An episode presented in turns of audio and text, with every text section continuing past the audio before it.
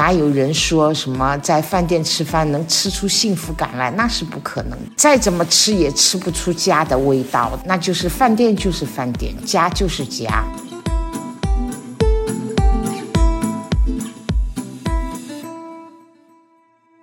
妈妈最希望说，你说好的东西，妈妈在第一时间就准备好。准备好了以后呢，从机场接回来的那一刻，就能让你美美的吃上。啊，那个时候我就觉得好知足的。以后你也会有这种感觉的，一样的。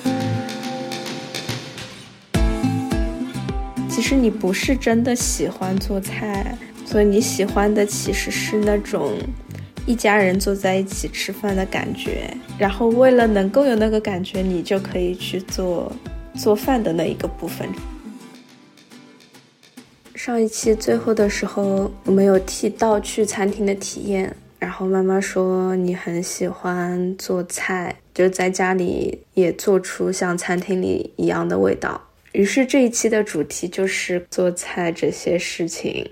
好的，对于现在社会的小姑娘来说，很多人都不怎么会做菜。但是像妈妈这一代人，特别是我，我就挺爱做菜的。我把它视为生活的一种乐趣所在。我觉得去逛菜市场也是一种乐趣，回来在厨房。忙忙碌碌的，然后做出一桌菜，让家里人坐在一起，开开心心的吃完，就这种氛围我很喜欢。这在你年轻的时候是有了吗？没有。对呀。年轻的时候也是什么都不会干的，然后慢慢慢慢的，因为其实也是生活所迫啦，就逼着自己必须要学会，一定要自己做的时候，我就好像已经就会做了，没有好像学习去做菜的这么一个过程。那你是什么时候和怎么开始就是喜欢上做菜？呃，那是很后面了，就是有开始做菜但不喜欢的阶段和开始做菜且喜欢的阶段。原先不会做的时候，就从来没对做菜感兴趣过。然后开始逼着自己要做的时候，就自然而然的就觉得一点点都会做了。那个时候就挺喜欢的。然后好比说家里明天有客人来的话。妈妈会提前说想好，明天大概做来几个人，做几多少菜，然后大概的菜单排一下，第二天就照着菜单去买菜。因为爱做菜，所以也挺喜欢逛菜市场。我基本上旅游到每个地方去的话，我都会去逛一下它的菜市场，因为我觉得一个地方的菜市场也体现了当地。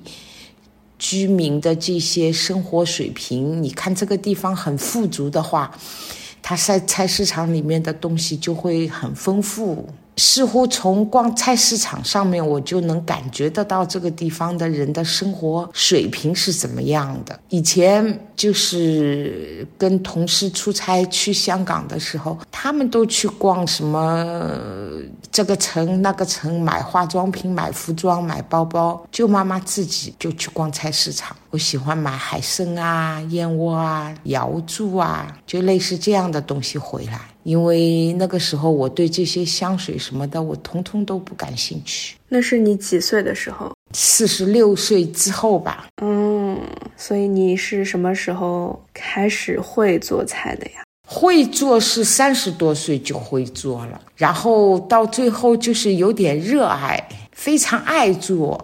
你会做了多少年才热爱的？其实那个时候就是因为因为是个大家庭嘛，外公外婆、叔叔姑姑都经常来家里，就自然而然我就慢慢的就承担起了所有有人来的时候，妈妈都需要去做。这应该在你的记忆中都应该有这一部分东西的。对吧？逢年过节啊什么的，妈妈的位置肯定就是在厨房了。嗯，因为我没有你不会做的记忆啊。以前也不会做，都是慢慢学的。因为学了以后，我觉得做菜这样事情很美好。看着大家觉得，只要他们说好吃，我自己觉得好看，味道不错。我就很满足的。嗯，那你要是烧给自己一个人吃呢？嗯，那不会，就很简单的那种对付过去的这种模式。那你就不叫喜欢做菜吧？准确的说，是我爱做菜给别人吃。对，听着好有奉献精神的啊！因为我觉得，哎，别人把菜都吃完了，然后说好吃，那一刻我就觉得好开心、好满足的。嗯，因为你是能从这件事情上面获得正反馈的。你做完一桌菜，大家就立刻说好吃好吃，然后你就自然愿意继续做。嗯，就像一种鼓励一样的嘛。所以有这种反馈，才能让你继续往这方面精进。就是像我，如果一直是也是被迫的情况，要开始自己做饭，但是呢，就是自己做自己吃，自己做自己吃，他也不会有一个另外的一个人说你做的好吃的这种场景。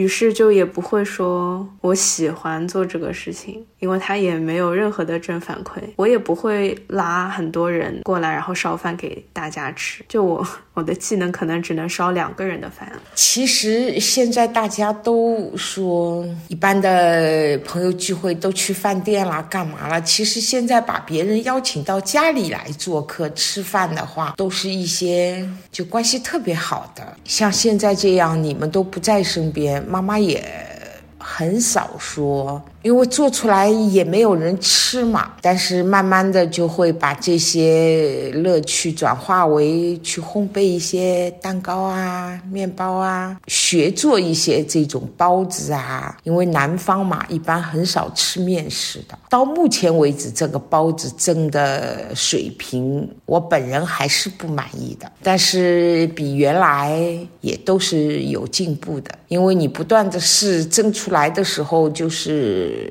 也要消化掉的嘛，也要有人吃的嘛。经常是味道很好，卖相不好。别人进到我家来就可以知道我是个特别爱做饭的人，因为家里的厨房很大，因为我就是那种特别注重厨房装修的那种人，因为那是我的领地，我就喜欢把厨房搞得大大的，很舒服。我觉得这样做菜的话超有感觉的。最有意思的一次就是，就上海有一种肉嘛，它叫酱汁肉。嗯，传说中杜月笙的六姨太请了一个厨师在上海做的一道鲁菜，它是用五花肉，就用红米呀，很多大料啊一起做出来的这个酱汁肉，它叫杜罗旺酱汁肉。以前在上海是很有名的，那个是个牌子吗？对。因为是杜月笙的第六房姨太太，所以就叫杜罗王，就是杜月笙的杜，就六房姨太太的这个六房就叫杜罗王。但是也没有考证过啊，只是老上海人都这么说。他的这个肉是非常有名的，因为外公很爱吃这个肉嘛。如果路过的话，就会去买，但是一次比一次难吃，常常听到外公说：“哎呀，这以前。”前杜六房的那个味道已经就吃不到了。有一次妈妈从你那探亲回来，他们跟我说了这个事情以后，我就说有难度，因为我小时候就吃过那个肉，之后我一直没吃过。因为外公说了一句，就是说不可能的，做不出来那个味道的。然后妈妈就觉得。好像有点挑战哦，想试一下，结果很用心的在脑子里过了一遍以后，就觉得之后妈妈就做了一次，这一次是因为特别特别用心。因为外公说了那句话，妈妈也想好好的做，争取得到外公的肯定，所以很用心的做了一次。那一次那个味道做的是特别好，外公就说比杜罗旺好吃。其实从那一次以后，我就觉得说都可以做好的，只是说你要想那个肉好吃的关键在哪里，它需要长时间小火慢炖，它那个调料是很足的，里面我放的全是冰糖。花了六个小时做出来的。然后因为这个做的好吃，所以呢，就是就传来传去，在亲戚里面就传开了嘛。然后家里有一个快九十岁的老人家，听外公这么一说的话呢，嗯，然后他也说想去苏州买鹿角鸡。鹿角鸡啊，是苏州很有名的一种肉，让我们给他带回去，但是没买到。妈妈也觉得挺遗憾的，因为老人家嘛，他想吃东西，那妈妈就做了，做了以后就给这些亲戚朋友寄过去。当时他们的评价都非常好，其实妈妈也挺开心的。其实做一道菜，它的料啊、火候啊、你的耐心啊。一般我都不会用高压锅去做这些事情的，我一直都是说用最小的火来慢慢的炖，这样会很入味，然后那个肉就可以做到入口即化的那种。那做出好吃的菜的秘诀是什么？就用心啊！你用心做都能做好的。但是像我这种做菜呢，在现代的人看来都是那种不健康的，因为我一般都是说重油。料足，不是那种清淡的、少油的那种无味的那种，像现在人讲健康啊、讲养生啊，那我做菜我是不管的，我只要色香味俱全，我其他我都不在乎的。嗯，所以你可以做出来饭店的味道，因为饭店也不管的。那没办法的呀，你非得到那个份上，它这个菜才会有味道。你要讲究健康啦，少盐啦，就出不来那个味道，这是没有办法的事情。嗯，所以秘诀之一其实是要放足够的调料，就是放的恰到好处。那你也说说呀？你看中餐和西餐有那么多的不同，对吧？但是妈妈仅限于会做中餐，对于西餐就吃的不多，喜欢那种西餐厅的那种氛围。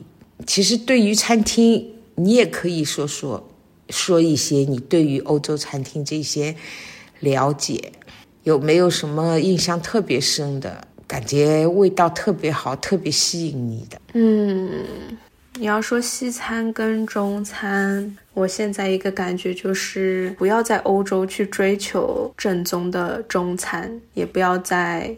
中国去追求正宗的西餐，对，因为做菜本身是高度依赖食材的，而当你的食材是需要，当然物流很发达，但是食材毕竟还是你当地的摘下来最新鲜的才是最好吃的嘛，它才跟你那个地方是有连接的。因为我一直在欧洲嘛，这里绝大多数中餐就几乎可以说没有正宗的中餐。但他们也是条件很有限嘛。那在中国去的西餐厅也是这种情况，有太多可以吐槽的地方。但是也没有办法，他们整个厨师的教育体系，他培养出来的就是一个可以做中餐厨子，而不是一个有西餐教育背景的厨子。所以你无法要求在中国有一个非常正宗的西餐，也没有必要。是不是很怀念以前在家里妈妈给你做的很多好吃的？你想吃什么，我给你做什么。妈妈的菜是的呀，但是妈妈的菜很不健康，很不健康。是的，你要做出那种感觉的，然后味道好的，那些都不是健康的，很难找到一个可以妥协的方法。我觉得还是长期要吃健康，偶尔为了好吃吃一下不健康是比较可持续的方法。你要是天天吃饭店，你就不会觉得那些好吃了，又天天不健康，就特别的不好。是的，所以还不如就是长时间的吃中等好吃但是健康的食物，但偶尔可以吃一顿特别好吃，所以你会特别享受那顿好吃的菜。一个家里厨房热热闹闹的，那么日子也自然就是红红火火的。然后，其实一个家的餐桌文化也体现了，就是这个家的素养、家教，方方面面可以看出很多东西来的。就好比我们前面聊的那个流金岁月，那个老太太很讲究的那个。嗯，吃螃蟹要温黄酒。老太太这种习惯的养成，也就是一直以来保持的。然后这种餐桌文化是可以一代代传承的，就是这个家以前以往的这种习惯，上一代人传到我这一代，然后慢慢慢慢的，你那个的话，你也会就是认同妈妈的很多东西，你再传下去。你看着妈妈在那里弄。你都看都看会了，以后你就会把这些东西慢慢的继承下来了。以后妈妈老了，你也会这么做，然后你的孩子看到了也会这么做，就这么一代一代传承下去的。现在年轻人有一句话说，没什么事情是一顿烧烤不能解决的，如果有的话，那就两顿。其实我，哎，真的呀，年轻就。妈妈已经听很多人这么说过这句话了，我觉得挺有意思的。同样，烹饪对一个家庭也是非常重要的。你在外面饭店吃饭，我们就是过客，吃完了就走了，再好吃都没有那种家的味道。如果一家人可以通过在家。烹饪做饭，大家一起动手，和和美美的吃上一顿。其实这不仅仅是一顿饭的事情，它可以营造出很多家的味道，那种幸福感。哪有人说什么在饭店吃饭能吃出幸福感来？那是不可能的。你记得上海有一个饭店叫外婆家，对吧？嗯嗯。再怎么吃也吃不出家的味道，那就是饭店就是饭店，家就是家。你像以前。前我们就是爷爷奶奶在的时候，都教我们要坐有坐相，吃有吃相。饭桌上不可以做这个事，不可以做那个事。刚开始的时候就觉得哇，吃顿饭也这么讲究，好不自由的。慢慢慢慢就养成了这样的习惯，我觉得也是特别好的一种习惯。你具体讲一讲有什么规矩啊？就是先要长辈入座，我们才可以入座；要长辈动筷，我们才可以动筷。嗯。吃也要不能吃出声音来，喝汤也不能喝出声音来，这种。但是现在通常都是说，很多人都爱去外面吃饭，就觉得在家里做太麻烦。但是我还是挺偏爱在家里做的，虽然自己挺辛苦，但是。我觉得大家在一起吃饭也能很好的体现这个家的和谐，然后和和美美的吃上一顿，这样才有意义嘛。我们以前过年也到外面去吃过饭的，对吧？吃完了就走了。和家里吃饭，以前妈妈小时候，爷爷奶奶在的时候，我们年夜饭起码得吃到过十二点，就喝喝酒。那时候妈妈还小了，就是他们大人在那里喝酒聊天，然后每年的年夜饭都是因为爷爷奶奶有八个孩子嘛，那个时候很多都还没结婚成家呢。妈妈那个时候跟他们生活在一起的时候，就是觉得过年是太热闹了，这是妈妈。童年就存在的这种记忆最多的过年就是一部分。我有个叔叔嘛，他以他在西安工作的，然后每年过年都会回上海，然后就带回来那种就是风机啊，然后他的那个鸡是就是带毛烟的，然后放在风里吹的，带到上海来就年三十之前。他会把上面的鸡毛都退掉，然后做一做的话，整个房子里面都很香的。我现在还能想起来那个鸡是什么味道。然后我也有意说想模仿着叔叔的那种做法试一下，但是一直就没有机会。很想念那个味道的，现在记忆中还有那个风鸡的味道。我没有吃过，你没有吃过。那个时候妈妈也才几岁啊。五六岁、七八岁的样子啊，就现在想起来还能很清晰的记得那个鸡是什么味道。然后过年都会磨那个糯米粉，放水里泡，然后拿一个石头的碾子，然后在那里磨，反正好热闹的。你前面说就是每家总有那么一些传统，然后就会一代一代传下去。嗯，你有什么要传给我的吗？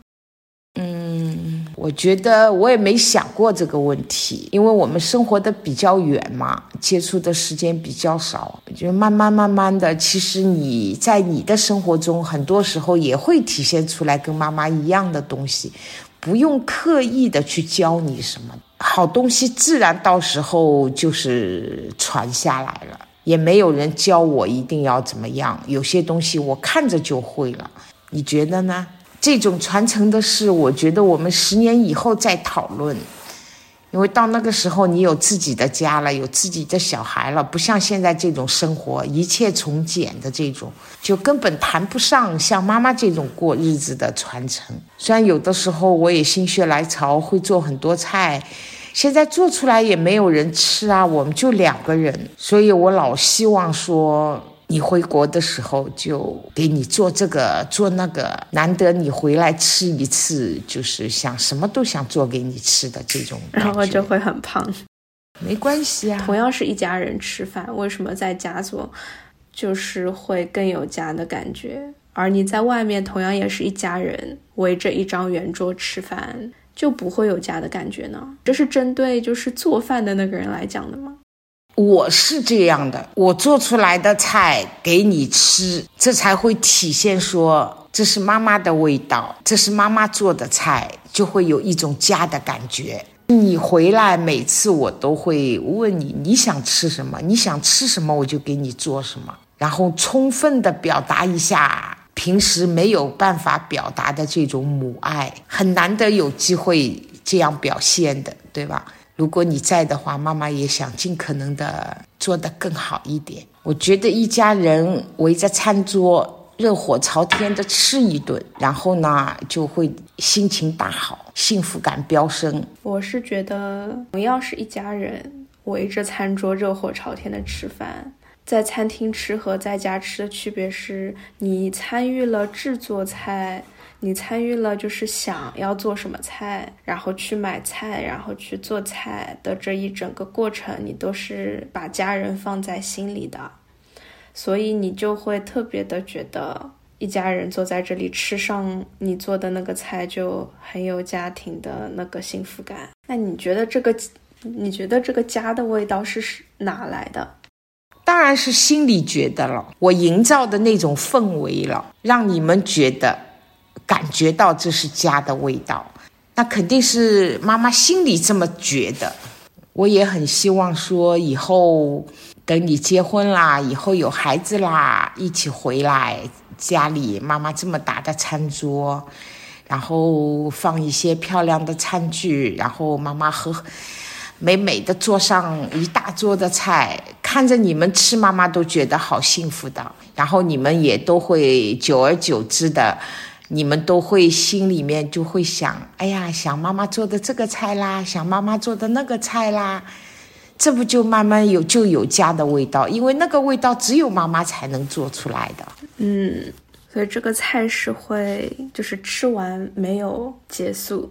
对啊，你就会留在记忆里嘛。嗯，对，会留在记忆里。嗯，然后慢慢的就会想嘛，对吧？就像你每次回上海准备回国了，妈妈就会问你想吃什么呀？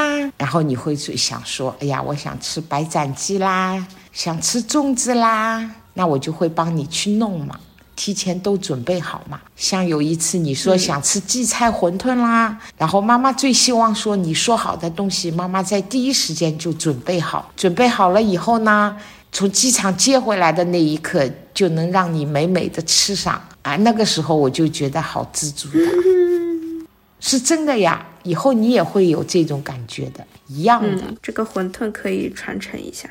嗯，很简单的呀。其实真正说到吃饭，现在人都不缺吃，吃什么不重要。重要的是那种家的氛围，我觉得很重要。就是以前外公在的时候，我们经常一家人围在一起，一边吃饭一边就聊一些外公的爷爷奶奶、老一辈的、再老一辈的家族一直以来就是一些事情，外公会一件一件的说给我们听，然后我们就会知道哦。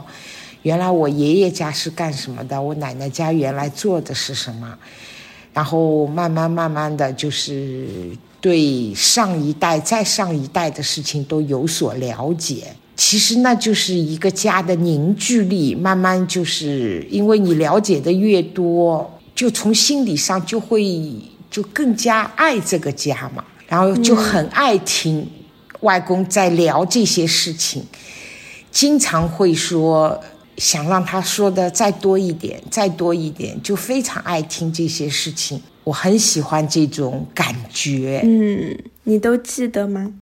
有的有记得，有的已经不记得了。其实很遗憾，当初都应该把它录下来的。嗯，因为不是说从外公嘴里知道，妈妈也肯定不会知道外公的爸爸妈妈、爷爷奶奶是做什么。就家里上一代的家族史，其实从方方面面来说，我都很爱听这些东西。这就都是在饭桌上进行的。对，都是在饭桌上说的这些事情。虽然有的时候让外公说，外公一遍、两遍、三遍、五遍，还是在那里说来说去，也就那点事情。但是同样，我们也都非常爱听的。以前是光听外公说，后面呢，慢慢的就是我们也会有不同的问题问出来。但是因为有些也是外公记忆中没有的东西，他也说不出来嘛，我们都会觉得呀很遗憾啊，什么就很怀念这样的日子。嗯，在妈妈心里，妈妈就觉得是那就是家的味道。其实你不是真的喜欢做菜，一开始你说你是喜欢做菜给别人吃，其实你是更喜欢做菜给家人吃。嗯，就赢，呃。从另外一层意，就是含义上来说，就是我做菜是为了营造一种家的氛围，一种家的凝聚力。我觉得我喜欢那样的感觉，就是就像以前妈妈做做好了以后呀，外公啊什么一起在那里做，然后听着外公说一些以前的事情。尽管一天忙碌下来很累，但是妈妈就觉得很满足。嗯，所以你喜欢的其实是那种一家人坐在一起吃饭的感觉。对。然后为了能够有那个感觉，你就可以去做做饭的那一个部分，这样子大家就可以坐下来吃饭。是的，其实像现在的年轻人啊，呃，尽管工作很忙，但是也要多回家吃饭。其实做妈妈都是这样的，虽然做天饭很累很辛苦，但是只要你们回家吃了，他们都会觉得特别的满足。嗯，好的，那这期就在这里结束了。好。